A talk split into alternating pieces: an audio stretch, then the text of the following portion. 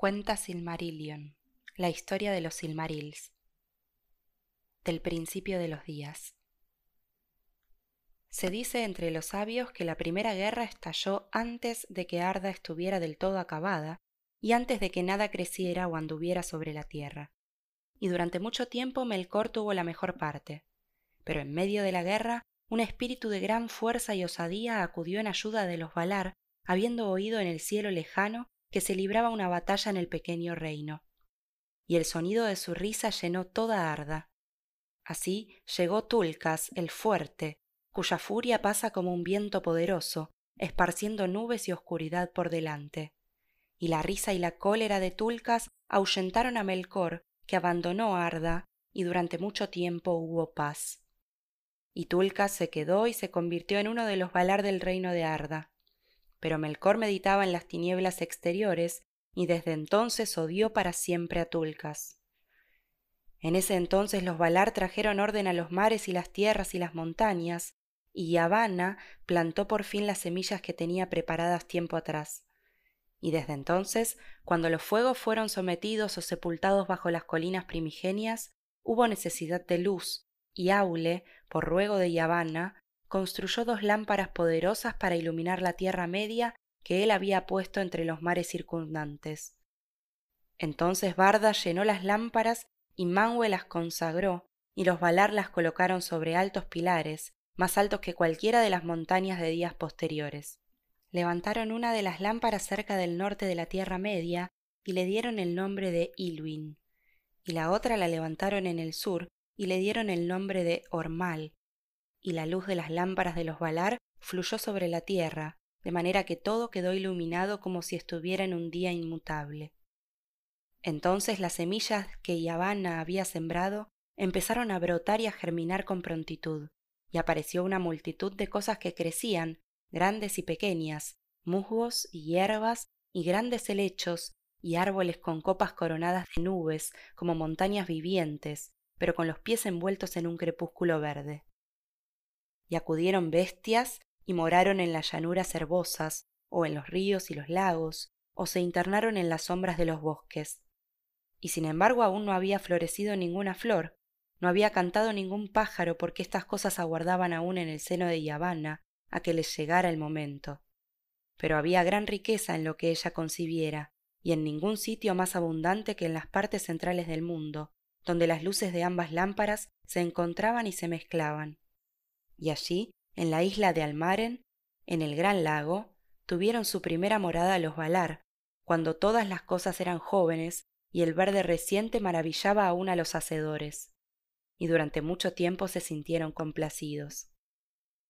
Sucedió entonces que mientras los Valar descansaban de sus trabajos y contemplaban el crecimiento y el desarrollo de las cosas que habían concebido e iniciado, Manwë ordenó que hubiese una gran fiesta y los Valar y todas sus huestes acudieron a la llamada.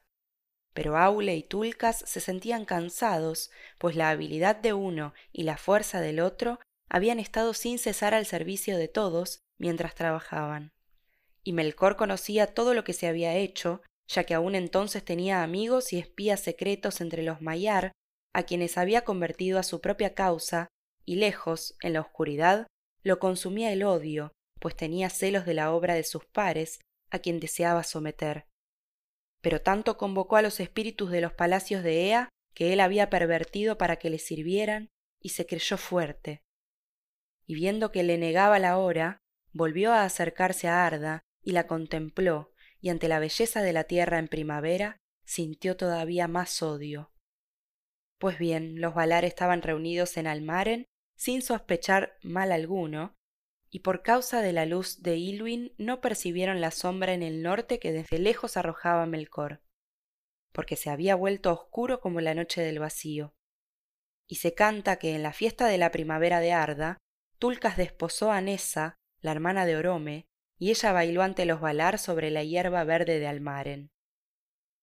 Luego Tulcas se echó a dormir, pues estaba cansado y satisfecho, y Melkor creyó que la ocasión le era propicia y pasó con su ejército por sobre los muros de la noche y llegó a la Tierra Media, lejos, al norte.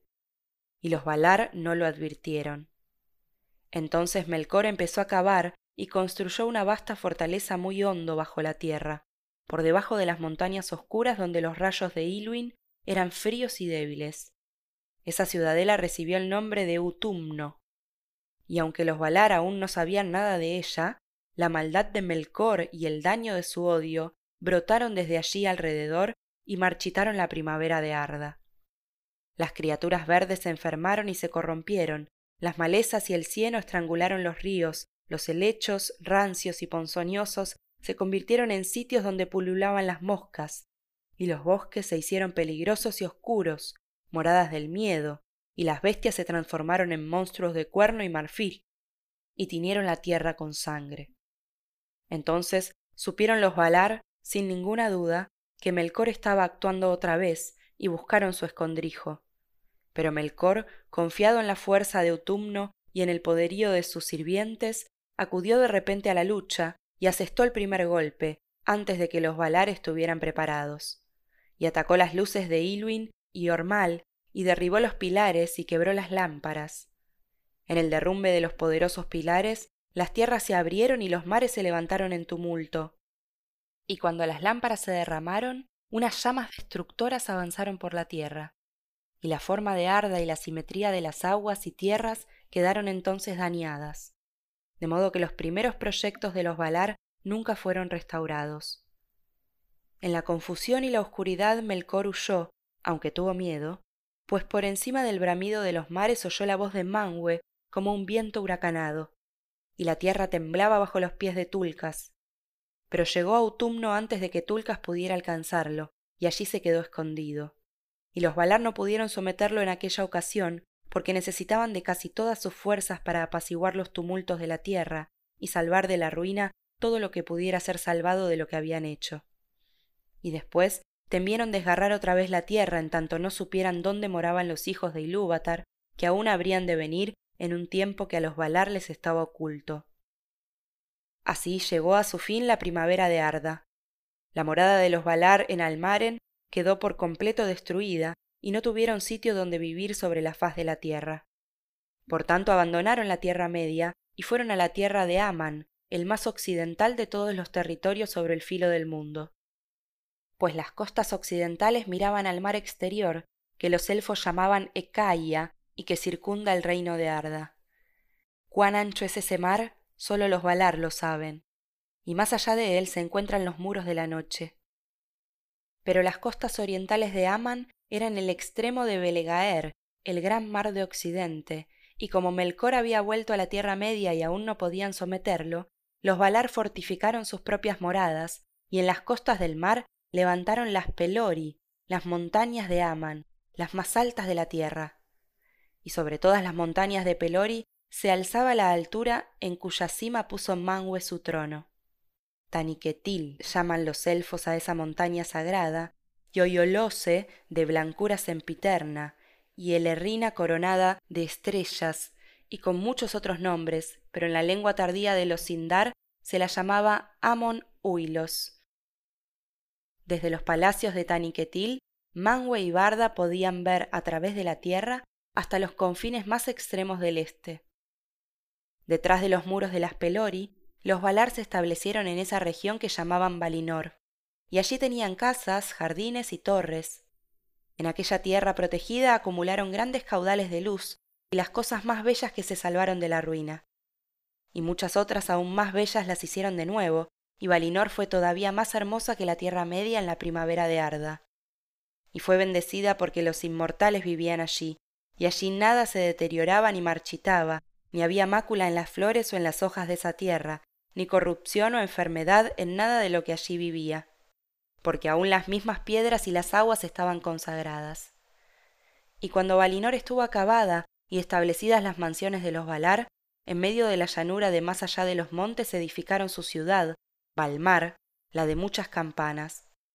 Ante el portal occidental había un montículo verde, Eseloar, llamado también Corolaire, y Habana lo consagró y se sentó allí largo tiempo sobre la hierba verde y entonó un canto de poder en el que puso todo lo que pensaba de las cosas que crecen en la tierra.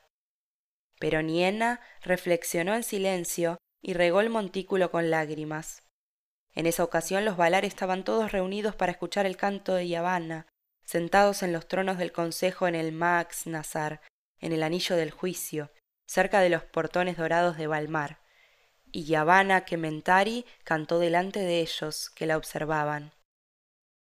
Y mientras observaban, en el montículo nacieron dos esbeltos brotes, y el silencio cubría el mundo entero a esa hora, y no se oía ningún otro sonido que la voz de Yavanna.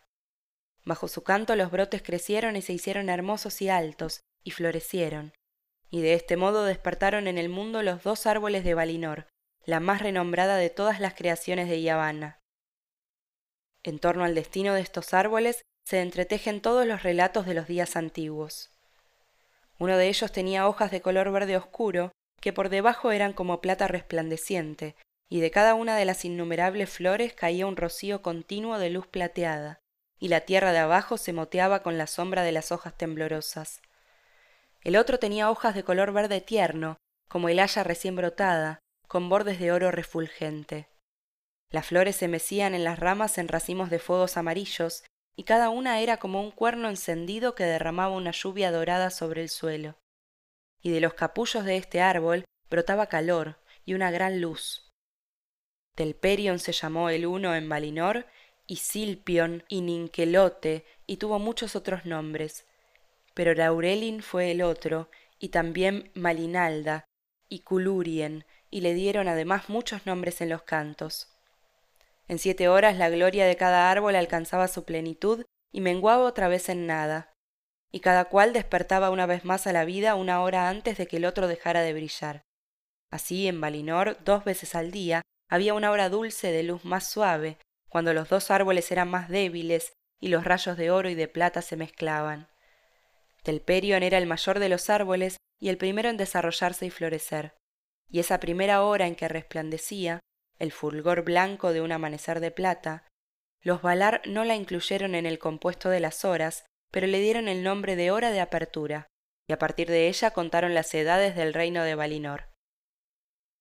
Por tanto, a la sexta hora en ese primer día, y en todos los días gozosos que siguieron, hasta el oscurecimiento de Valinor, concluía el tiempo de floración de Telperion, y a la hora duodécima dejaba de florecer Laurelin. Y cada día de los Valar en Aman tenía doce horas, y terminaba con la segunda mezcla de las luces, en la que Laurelin menguaba, pero Telperion crecía. Sin embargo, la luz que los árboles esparcían duraba un tiempo antes de que fuera arrebatada en el aire o se hundiera en la tierra y Barda atesoraba los rocíos de Telperion y la lluvia que caía de Laurelin en grandes tinas, como lagos resplandecientes, que eran para toda la tierra de los Valar como fuentes de agua y de luz. Así empezaron los días de la bendición de Valinor, y así empezó también la cuenta del tiempo. Pero mientras las edades avanzaban hacia la hora señalada por Ilúvatar para la venida de los primeros nacidos, la Tierra Media yacía en una luz crepuscular bajo las estrellas que Barda había forjado en edades olvidadas cuando trabajaba en Ea. Y en las tinieblas vivía Melkor, y aún andaba con frecuencia por el mundo, en múltiples formas poderosas y aterradoras, y esgrimía el frío y el fuego, desde las cumbres de las montañas a los profundos hornos que están debajo. Y cualquier cosa que fuese cruel o violenta o mortal era en esos días obra de Melkor. Pocas veces venían los Valar por encima de la montaña a la Tierra Media, dejando atrás la belleza y la beatitud de Valinor, pero cuidaban y amaban los territorios de más allá de las Pelori. Y en medio del reino bendecido se levantaban las mansiones de Aule, y allí trabajó él largo tiempo, porque en la hechura de todas las cosas de esa tierra Aule tuvo parte principal, e hizo allí muchas obras hermosas y esbeltas, tanto abiertamente como en secreto. De él provienen la ciencia y el conocimiento de todas las cosas terrestres, sea la ciencia de los que no hacen, pero intentan comprender lo que es, o la ciencia de los artesanos, el tejedor, el que da forma a la madera y el que trabaja los metales, y también el labrador y el granjero, aunque éstos y todos los que tratan con cosas que crecen y dan fruto, se deben también a la esposa de Aule, Yavana Kementari, es a Aule a quien se da el nombre de amigo de los Noldor, porque de él aprendieron mucho en días posteriores, y son ellos los más hábiles de entre los elfos. Y a su propio modo, de acuerdo con los dones que Ilúvatar les concedió, añadieron mucho a sus enseñanzas, deleitándose en las lenguas y en los escritos, y en las figuras del bordado, el dibujo y el tallado. Los Noldor fueron también los primeros que consiguieron hacer gemas, y las más bellas de todas las gemas fueron los Silmarils, que se han perdido. Pero Manwë, Súlimo, el más alto y sagrado de los Valar, instalado en los lindes de Aman, no dejaba de pensar en las tierras exteriores, porque el trono de Manwë se levantaba majestuoso sobre el pináculo de Taniquetil, la más alta montaña del mundo, a orillas del mar. Espíritus que tenían forma de halcones y águilas revoloteaban por las estancias del palacio, y los ojos de Manwë podían ver hasta las profundidades del mar y horadar las cavernas ocultas bajo la tierra. De este modo le traían noticias de casi todo cuanto ocurría en Arda. No obstante, había cosas ocultas aún para Manwë y los servidores de Manwë, porque donde Melkor se ensimismaba en negros pensamientos, las sombras eran impenetrables. Manwë no concibe ningún pensamiento que sirva a su propio honor, y no tiene celos del poder de Melkor, sino que lo gobierna todo en paz. De entre todos los elfos amaba más a los Bañar, y de él recibieron la poesía y el canto pues la poesía es el deleite de Manwë y el canto con palabras es la música que prefiere. El vestido de Manwë es azul, y azul el fuego de sus ojos, y su cetro es de zafiro, que los Noldor labraron para él, y fue designado para ser el vicerregente de Ilúvatar, rey del mundo de los Valar y los elfos y los hombres, y principal defensa contra el mal de Melkor. Con Manwë moraba Barda, y en lengua sindarin es llamada Elbereth, reina de los Valar, hacedora de las estrellas, y con ellos había una vasta hueste de espíritus bienaventurados. Pero Ulmo se encontraba solo, y no moraba en Valinor, y ni siquiera iba allí excepto cuando se celebraba un gran consejo. Vivió desde el principio de Arda en el océano exterior, y allí vive todavía. Desde allí gobierna el flujo de todas las aguas, y las mareas, el curso de los ríos y la renovación de las fuentes, y la destilación de todos los rocíos y lluvias en las tierras que se extienden bajo el cielo. En los sitios profundos concibe una música grande y terrible, y el eco de esa música corre por todas las venas del mundo en dolor y alegría. Porque si alegre es la fuente que se alza a sol, el agua nace en pozos de dolor insondable en los cimientos de la tierra. Los Teleri aprendieron mucho de Ulmo, y por esta razón su música tiene a la vez tristeza y encantamiento. Junto con él llegó Salmar a Arda, el que hizo los cuernos de Ulmo, aquellos que nadie puede olvidar si los ha oído una vez. También Ose y Uinen, a los que dio el gobierno de las olas y los movimientos de los mares interiores, y además muchos otros espíritus. Y así fue por el poder de Ulmo que aún bajo las tinieblas de Melkor fluyó la vida por muchas vías secretas, y la tierra no murió. Y para aquellos que andaban perdidos en esas tinieblas o lejos de la luz de los Valar, Estaban siempre abiertos los oídos de Ulmo, y tampoco ha olvidado la Tierra Media, y no ha dejado de pensar en cualquier ruina o cambio que haya sobrevenido desde entonces, y así lo hará hasta el fin de los días. Y en ese tiempo de oscuridad, tampoco Yavanna estaba dispuesta a abandonar por completo las tierras exteriores, pues todas las cosas que crecen le son caras, y se lamentaba por las obras que había iniciado en la Tierra Media y que Melkor había dañado. Por tanto, abandonando la casa de Aule y los prados floridos de Valinor, iba a veces a curar las heridas abiertas por Melkor, y al volver instaba siempre a los Valar a enfrentar el maligno dominio de Melkor, en una guerra que tendrían que librar sin duda antes del advenimiento de los primeros nacidos. Y Orome, domador de bestias, también cabalgaba de vez en cuando por la oscuridad de los bosques. Llegaba como poderoso cazador con el arco y las flechas persiguiendo a muerte a los monstruos y criaturas salvajes del reino del Melkor, y su caballo blanco Nahar brillaba como plata en las sombras. Entonces la tierra, adormecida, temblaba con el repiqueteo de los cascos dorados, y en el crepúsculo matinal del mundo, Orome hacía sonar el gran cuerno, el balaroma, sobre los llanos de Arda. Las montañas le respondían con ecos prolongados, y las sombras del mal huían, y el mismo Melkor se encogía en Utumno, anticipando la cólera por venir.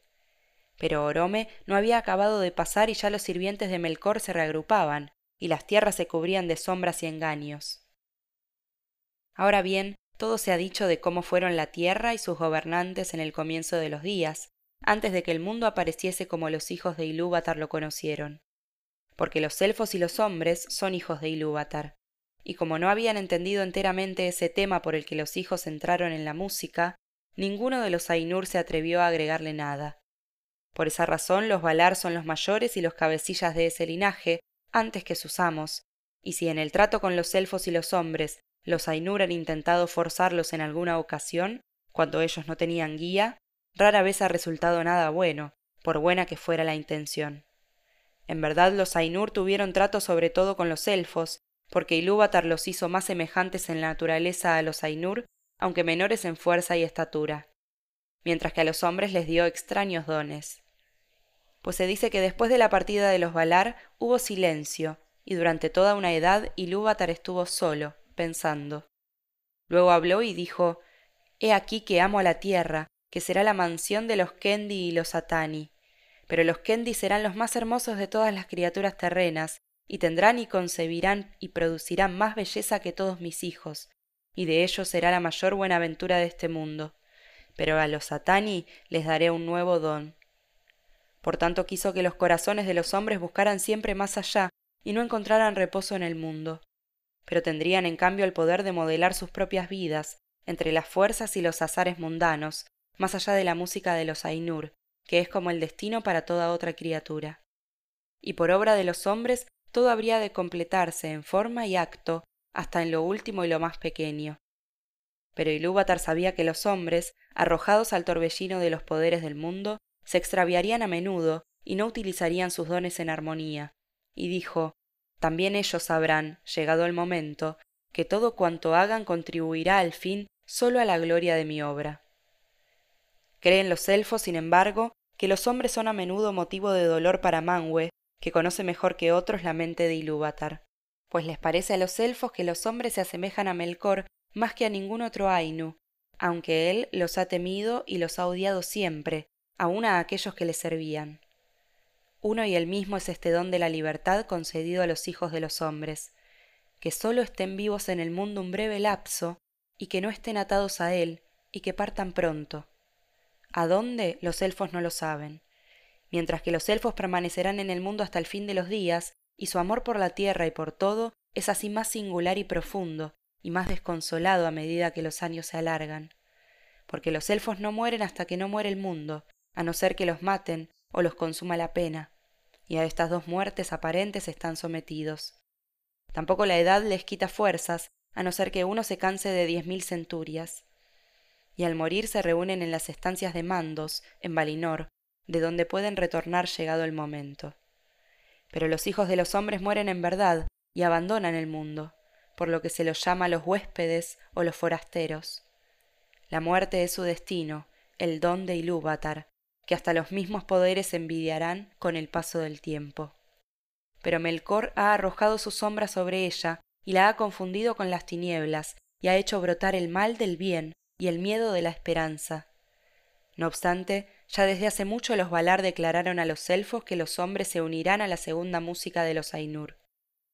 Mientras que Ilúvatar no ha revelado qué les reserva a los elfos después de que el mundo acabe, y Melkor no lo ha descubierto.